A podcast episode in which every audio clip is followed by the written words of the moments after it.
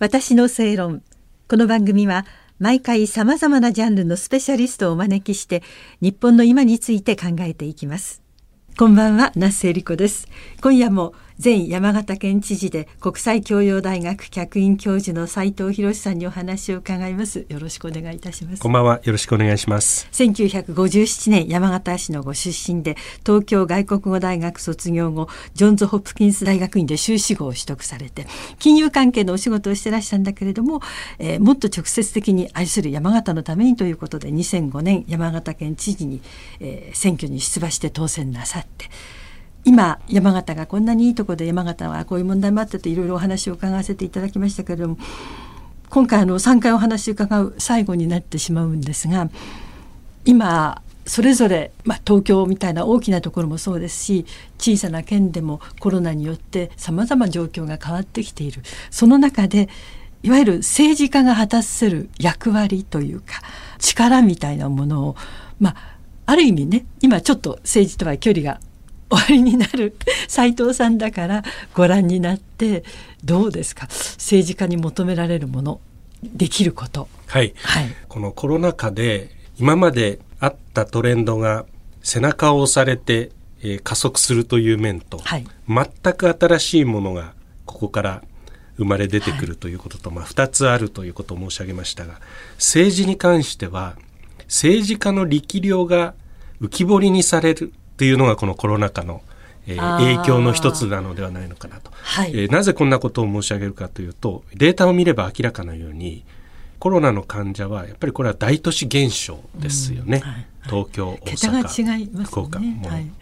えー、ですのでやっぱりそういうその地域で求められる打ち手と、それからそうでない山形のような地方で求められる打ち手というのはおのずと異なってくるしまたあの変わってくるというふうに思いますね。ですからこれはその中央政府がなんか一律にやるということよりも、やっぱりそれぞれの地域の状況に合わせてそれぞれの政治家が首長が判断し打つべき手をその地域に合ったように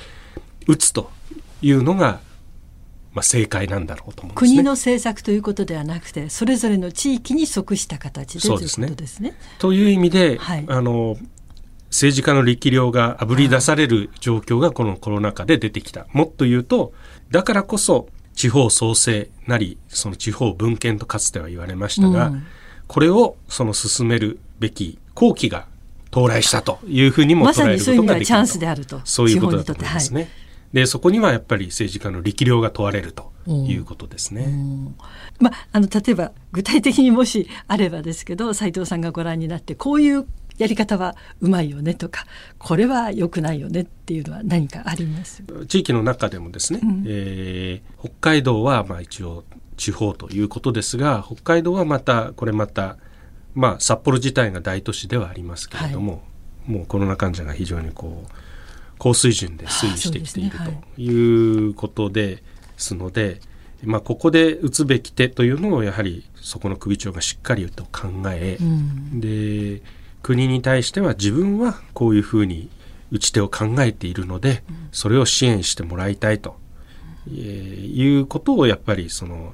言っていくということが大切なんだろうと思うんですね。のっけから政府にお願い事ということではなくて、やっぱりこうやりたいのでここの部分を支援してくれということをやっぱりきちっと分けてお願いするということだろうというふうに思いますね。はっきり方向性を持って、はい、それに即した形で、はい、えー、援助を求めるという。ということが大切なんだろうと思うんですね。自分はこうやりたいということをやっぱりきちんと申し述べられるような、はい、あの政治家の力っていうのはやっぱり求められてるんだろうなと、ね、こういう時にはということですか。はい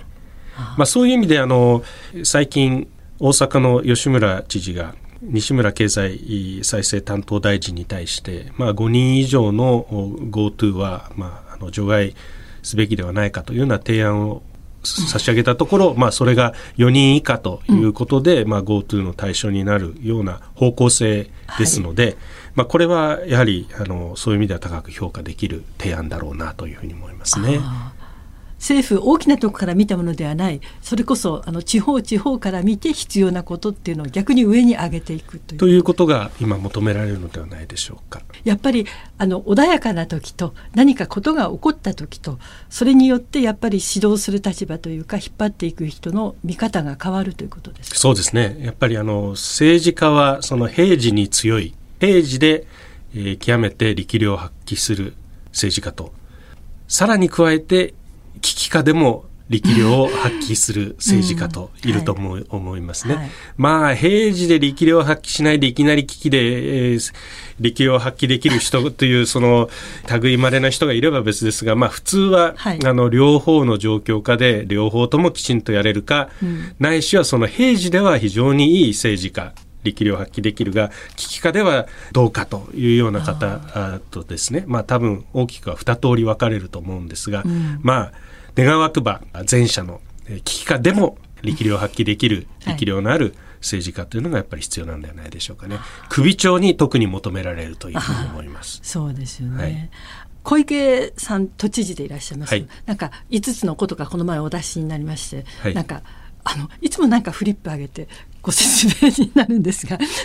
ああいうのはどうですか、まあ、あの視覚に訴えるというのは重要なんじゃないですかね。言葉ばっかりではなくてですね。いろんな方々がまあ、ちょっと耳の不自由な方々も、まあ、特にその高齢者になれば私の父母もそうでしたけれども、うん、なかなかこうヒアリングが難しくなった時にですねはい、画面でああやって見せられるとなるほどな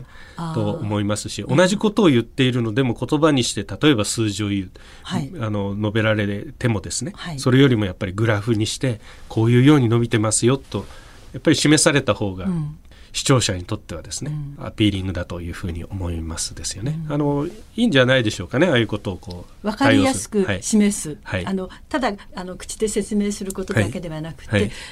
あらゆる人にきちんと伝わるように伝える、ね、これはやっぱり政治家としても大事なこと。大切だと思います。うん、もしあの今斉藤さんが何かあのどこかの知事とか代表でいらしたら、はい、今のこの状況の中で、まあ、県によってそれぞれ違うと思うんですけど、はい、一番大事なことやるべきことってどんなことだと思う？困ったところにきちんとその資金が回るようにするということですね。はい、から私がそのまあ、国のトップだったり、うん、その地域のトップだったりしたら現金給付はやりません。現金給付はしない、はい、はい、私だったらそのクーポンを配りますね。クーポンというのは例えばその子育てクーポンとか飲食のクーポンとかその産業だけにしか適用できないものを配って、使用目的が限られて限られてお金は何でも使えますけど、はい、はい、まあ、そこを少し広めに取るのかその狭めに取るのかということだと思いますけれども、うん、まあ、そうやって困っている人たちのところにきちんと給付が行き渡るようにするという政策を私だったら取ると思いますね。で逆にそのクーポンを求めて産業も集まってくると思います。現金給付にするとやっぱり過去の債務借金に回ったりですね金には色がついてませんので、はい、貯金に積み上がったりですね、うん、麻生副総理も財務大臣兼務しておられますので貯金に回ったというようなことをその先般おっしゃってましたけれどもこれはおそらく必ずしも間違いではなくてですね、うん、あのちゃんと数字に基づいたことだとそれは現金給付ですからそれは当たり前ですよ、うんそうなるのは、はい、そうじゃなくてやっぱり困っているところにきちんと渡すようなやっぱり私はクーポン給付の政策を私だったらやりますね。うん金融の専門家でいらっしゃる 斉藤さん。お金は確かにどこにでも使えるものってい。うことなんですね。はい、はい、例えばその子育てで困ってると言ったら、うん、その子育てしてる人たちがそれをその使うわけで。うん、で逆にそれを求めて子育ての産業もその地域に、はい、仕事として仕事として集まってきますよ、はい、ですからそれは需要と供給と両方の面でそのクーポンを求めてきますから、うんこれはあの効果的なんじゃないのかなと思いますね。今あの斉藤さん大学で教えてらして、まあ、今年はリモートでの講義ということですけれども政治関係のことにまたそちらの舞台にというふうにはお思いにならないですか？えーとこれはやっぱりあの、えー、ご縁もあってですね、えー、またご縁があればぜひ、えー、ということでありますけれども、うん、はい。はい。3回にわたってお話を伺わせていただきました。ありがとうございました。ありがとうございました。私の正論お相手は那須恵理子でした。